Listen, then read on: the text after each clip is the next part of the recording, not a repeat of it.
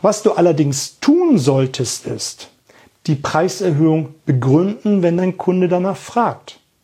Der ein oder andere fragt, sagt mal, warum musst du den Preis erhöhen?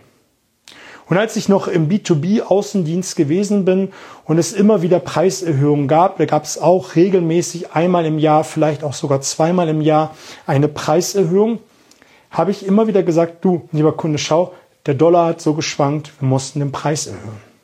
Wir haben die Ware aus Fernost gekauft, da sind die Produktionskosten gestiegen, wir mussten den Preis erhöhen. Aha, ist okay, habe hab ich verstanden. Und das ist dann eine bessere Begründung, anstatt das zu rechtfertigen. Und wenn du dann noch den Nutzen dazu wieder erklärst und äh, das Wörtchen weil verwendest, das Wörtchen weil, vielleicht kennst du das, verwenden Top-Verkäufer siebenmal so häufig wie alle anderen. Und es gibt ja diese schöne Studie von Ellen Langer, die hat getestet, ich glaube in den 70er Jahren, was die Begründung ausmacht, wenn man jemanden fragt, ob man beim Kopierer vorgelassen wird. Sie hat einen Studenten in die Uni geschickt und hat ihn gebeten, an den Kopierer zu gehen und ganz nach vorne an die Schlange zu gehen und zu fragen, ob er nach vorne darf.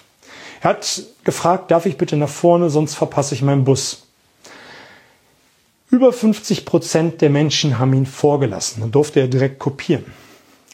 Dann ist er im zweiten Durchgang wieder nach vorne gegangen und hat gesagt, ich möchte bitte nach vorne, weil ich sonst meinen Bus verpasse. Da hat er das Wörtchen weil eingefügt. Über 90 Prozent der Menschen haben ihn vorgelassen. Eine irrsinnige Zahl. Wenn mich nicht sogar alles täuscht, 95 Prozent plus. Nahezu 100.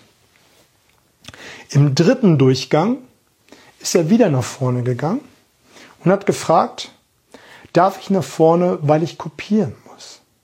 Also eine total Nonsensbegründung.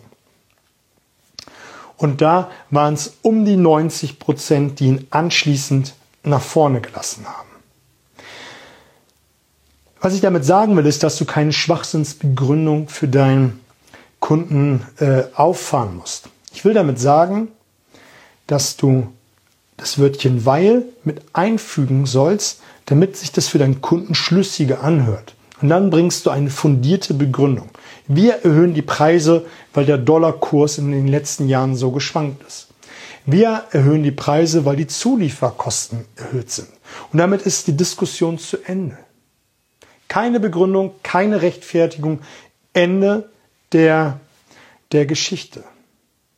Und das ist dann das Spannende. Damit ist das für den Kunden auch erledigt. Und vor allem dann viel, viel besser erledigt, wenn du äh, eine gute Beziehung zu dem Kunden hast. Dann kannst du nämlich anfangen, mit deinem Kunden darüber zu sprechen, wie in den letzten Jahren sich der Dollar verändert hat, wie sich in den letzten Jahren die Marktwirtschaft verändert hat und wie sich in den letzten Jahren insgesamt die Kosten verändert haben. Dann habt ihr wieder einen ganz anderen Fokus, über den ihr spricht und für den Kunden ist der Preis dann schon längst vergessen. Zum Schluss zwei spannende, zwei spannende Punkte, die ich mit dir noch durchgehen möchte. Punkt Nummer eins ist, wenn du, eine Preis, wenn du einen Preis erhöhst, nenne immer die kleinere Zahl. Da kann es mal sein, dass es die prozentuale ist oder der nominale Wert dass du sagst, wir haben unseren Preis um 3,5 Prozent erhöht. Hört sich nicht so viel an, als wenn du sagst, wir haben ihn um mehrere hundert Euro erhöht, um 300. Das hört sich richtig krass an. Wenn du aber sagst, es kommt ja auf die Summen an, wir haben um 100 Euro erhöht statt äh, 10 Prozent, äh, dann hört sich die 10 Prozent in dem Moment viel, viel höher an. Und da muss man einfach ein wenig mal schauen und das Feingefühl für sich walten lassen, welche Formulierung ich wähle und was fühlt sich und hört sich in dem Moment besser an. Und was ist die tatsächlich kleinere Zahl fürs Gehirn, fürs Gehirn. Und dann macht es auch Spaß, das zu argumentieren, wenn du sagst, wir haben um drei Prozent erhöht. Tatsächlich ist es eine Riesensumme auf das Jahr gesehen oder wie auch immer. Das ist dann dir ganz überlassen, wie du es am besten formulierst. Die zweite Sache ist, dass du nicht über den neuen Preis sprichst, sondern, also wenn vorher der Preis war 1000 Euro und der neue Preis 1500 Euro, dass du nur noch um die 500 äh, um die 1500 diskutierst, sondern dass du sagst, wir haben um 50 Prozent erhöht oder um 500 Euro. Dann hört sich diese Zahl einfach viel, viel klein und viel, viel anders an. Letztendlich geht es ja nur darum, dass du in der Argumentation den Preis klein erscheinen lässt. Ich habe das im letzten Live schon gesagt, dass man letztendlich über die kleinstmögliche Summe sprechen muss. Also über das, was der kleinstmögliche Nenner ist. Es war vielleicht das unglücklich gewählt, 1000, äh, 1500. Ähm, vielleicht ist besser zu sagen 1000, 1250. Keiner erhöht um 500 Euro die Preise oder zumindest nicht in dieser, in dieser Price Range. Äh, dass du dann die Differenz argumentierst. Es ist genauso, damit möchte ich auch nochmal dir einen Tipp geben, ist, wenn ein Kunde mit einem Budget hereinkommt, er hat sich in den Kopf gesetzt, ich möchte 1000 Euro für einen Fernseher ausgeben. Und du gehst mit ihm beispielsweise durch die Fernsehabteilung und äh, zeigst ihm die Fernseher und schlauerweise fängst du mit was an? Den teuersten. Du zeigst ihm den Fernseher, der 5000, 10.000 Euro kostet. Und ein Kunde wird natürlich was tun? Er wird sagen, hey, das ist ja nicht das, was ich haben wollte. Ich wollte es ja nie ausgeben. Und wenn du begeistert bist von deinem Produkt, wenn du begeistert bist von dem, was du tust, dann red doch einfach mal ein, zwei Minuten weiter und hab permanent Fokus auf den Kunden und guck, wie er reagiert. Wenn er total abgenervt ist und total, ähm, ja, einen Schritt zurück macht und davon gar nichts hören will, dann hörst du selbstverständlich auf. Aber wenn du ihn begeistern, mitreißen kannst und sagen kannst, ich möchte Ihnen nur mal zeigen, was es am Markt gibt. Das ist unglaublich. Das ist irre. Ich weiß, Sie wollen es nicht sehen, aber ich möchte Ihnen einfach nur mal zeigen, was heute State of Art ist. Und du zeigst Ihnen einfach ein, zwei Minuten das Bild, die Möglichkeiten mit dem Fernseher, Bild im Bild, keine Ahnung, was es dort gibt. Und das machst du mal ein, zwei Minuten. Dein Kunde steht davor und sieht diesen 5000 Euro Fernseher und sieht, was alles möglich ist. Und dann zeigst du ihm den 1000 Euro Fernseher. Kontrastprinzip. Und in dem Moment geht schon innerlich das Budget ein wenig hoch. Er wird es aber nie sagen.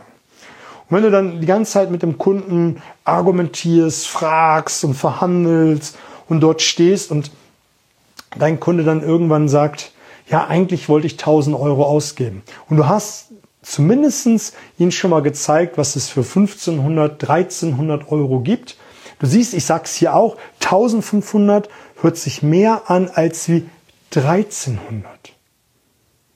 Beschäftige dich einfach mal mit den Zahlen. Es hört sich anders an. Über welche Summe redest du mit dem Kunden? Redest du über 1300 Euro oder redest du über 300 Euro? Drei Scheine. Über was redest du? Du redest von der Differenz von den 300 Euro. 1000 Euro war sein Budget, 1300 findet er ziemlich geil, ist aber außerhalb des Budgets. Jetzt geht es ja nun darum, die 300 Euro zu argumentieren. Und das machst du, indem du das auf den kleinstmöglichen Nenner machst. Beim Fernseher könntest du fragen, lieber Kunde, wie viele Tage oder aus der Erfahrung, andersrum, aus der Erfahrung heraus hält so ein Fernseher sieben, acht, neun, zehn Jahre. Dann fragst du den Kunden, wie lange hat Ihr letzter Fernseher gehalten? Acht Jahre. Wunderbar, acht Jahre. Und dann hast du acht Jahre, 300 durch acht. Machen wir es einfach, 320 ähm, sind 40 Euro im Jahr. 40 Euro im Jahr für Ihren Traumfernseher. Und wie viele Tage kosten, äh, schauen sie im Jahr Fernsehen und dann brichst du es herunter und dann machst du die Summe noch kleiner, noch kleiner und noch kleiner. Ach, jeden Tag gucken sie Fernsehen und dann teilst du es wieder und teilst es wieder. Redest letztendlich über die Differenz und irgendwann bist du im Cent-Bereich und sagst, hey, für ein paar Cent am Tag den Fernseher mehr. Und dann geht es doch nur noch darum, wenn du den Kunden die ganze Zeit abgeholt hast, um die Zahlungsmodalitäten. Also so viel zum Thema Verschiebung von Grenzen. Wichtig ist einfach nur, dass du verstehst, dass du nicht die Preiserhöhung oder die, den absoluten Preis, wenn überhaupt, argumentierst. Wenn argumentierst du die Differenz. Und wenn du die Differenz argumentierst, indem du über deinen Nutzen, deinen individuellen Nutzen sprichst, indem du darüber sprichst, was du kannst und was du leistest und was du auch in der Vergangenheit geleistet hast und was du in der Zukunft für deinen Kunden leisten wirst, dann wirst du viel, viel besser abschneiden und viel, viel leichter die Preiserhöhung für dich durchsetzen. Lass uns nun mal eben im Schnelldurchlauf das durchgehen, was wir heute besprochen haben, denn allen Lernens ist was? Die Wiederholung. Das erste ist, was ich gesagt habe, ist, mach eine Preiserhöhung regelmäßig. Einmal im Jahr, vielleicht sogar zweimal im Jahr.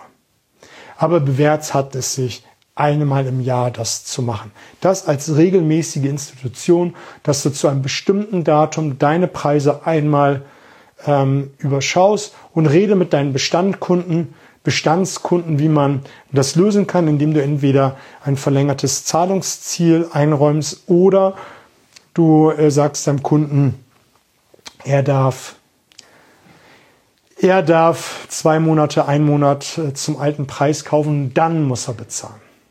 Also, die beiden Varianten gibt es. Dann die persönliche Bindung zu deinem Kunden ist enorm wichtig, dass du die aufrechterhältst und so schnellst wie möglich auch bei neuen Ansprechpartnern herstellst, damit der Preis die Preiserhöhung sich nicht so massiv anfühlt.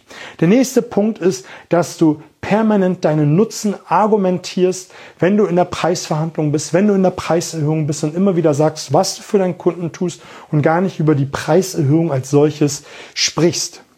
Der nächste Punkt war gewesen, dass du nicht pauschal wie mit der Gießkanne über deine Preisliste einmal hin und her schnallst und fünf Prozent, sieben Prozent erhöhst und ähm, dann zum Kunden fährst. Jeden Artikel separat durchkalkulieren und dann erhöhen. Den einen um 1,5, den nächsten um 5, den nächsten vielleicht um 7 oder 9 Prozent, was auch immer du brauchst, um ähm, klarzukommen. Wichtig ist, dass du es machst. Die meisten machen es nicht. Die machen es alle drei, fünf Jahre, wie auch immer, oder gar nicht. Und dann steht ein Unternehmen solvent ganz schlecht da, weil irgendwo die Kohle fehlt. Und du kannst nur wachsen mit deinem Unternehmen. Du kannst nur gute Mitarbeiter bezahlen. Du kannst nur, wenn ähm, dich nach vorne bringen, wenn du die richtigen Preise erzielst. Anders funktioniert es nicht. Alle anderen wachsen, nur du nicht, weil du dich nicht traust, die Preise zu erhöhen. Da sind wir am Anfang. Schau, wie stehst du zum Thema Preis? Wie stehst du zu deinem Glaubenssystem? Aber mach es, das soll die Botschaft sein. Mach es regelmäßig, mach es und dann tu es. Du kannst natürlich auch mal schauen, wo du Preise reduzierst, um beim Kunden dann zu sagen, schau, wir haben sieben Artikel erhöht, zwei haben wir am Preis gesenkt. Dann hast du eine Preisanpassung. Und rede an dieser Stelle, fällt es mir gerade ein, rede nicht über eine Preiserhöhung, das fühlt sich schon mal per se schlecht an, rede über eine Preisanpassung. Wir haben die Preise angepasst. Hört sich viel, viel charmanter an, hört sich viel, viel runder an. Dann den Preis nie rechtfertigen. Wenn begründen, mach eine geile Story drum, erzähl eine Geschichte. Ich habe es ja eben gesagt, erzähl eine wahre Geschichte, wie beispielsweise den Dollarkurs. Erzähl eine wahre Geschichte, dass alle Zulieferer erhöht haben. Und wenn du keine solche Geschichten hast, sondern Dienstleister bist oder du ähm, Produkte selber herstellst, dann erzähl doch eine Geschichte über dich und dein Produkt dass du dich weiterentwickelt hast, dass du dich persönlich weitergebildet hast, dass du neue Produkte, neue Innovationen aufnehmen willst. Erzähl doch eine schöne Geschichte. Und dann sitzt dein Kunde da und hört dir gespannt zu und freut sich, dass das Unternehmen, mit dem er zusammenarbeitet, so eine gute Performance hinlegt. Dann war der nächste Punkt, argumentiere in der Preisanpassung über die kleinere Zahl. Also nicht über 500 Euro, sondern um 3 Prozent. Hört sich ganz anders an. Oder 1500 hört sich nicht so hart, 1500 hört sich nicht so hart an wie 1500. Ist ein ganz anderes Gefühl, was dort mitschwingt. Mach dir einfach mal Gedanken, wie du es besser formulierst. Oft liegt es in der Formulierung und in der Art und Weise, wie man es letztendlich rüberbringt. Und wenn diskutiere oder argumentiere nur über die Differenz. Wenn du um 10% erhöht hast, was dann 100 Euro ausmacht, dann rede über die 100 Euro und nicht über den absoluten Preis. Weil das ist eine Diskussion, die du verlierst. Aber wenn du dann über die 100 Euro sprichst und die dann auch noch klein rechnest, dann bist du auf der sicheren Seite in der Preisverhandlung. Mir hat es an dieser Stelle viel, viel Spaß gemacht. Ich möchte das live beenden. Ich denke, da war viel, viel Content mit drin. Schau einfach nach. Wir haben jetzt noch drei Monate bis zum Jahresende. Da hast du die Möglichkeit, all die Preise nochmal zu überdenken, nochmal neu zu kalkulieren und auch vielleicht dich schon mal vorzubereiten und die Chance jetzt zu nutzen zum ersten, ersten nächsten Jahres, was ja gar nicht mehr so lange hin ist, deine Preise zu erhöhen und damit echt gutes Business für 2021 zu machen. Mich würde es freuen, wenn du das live likest und teilst, damit auch andere Vertriebler, Vertrieblerinnen einfach in ihre Größe kommen können, weil sie die Preise verlangen können, die sie wirklich wert sind. Mir hat es Spaß gemacht. Danke fürs Zusehen und Zuhören. Bis auf bald.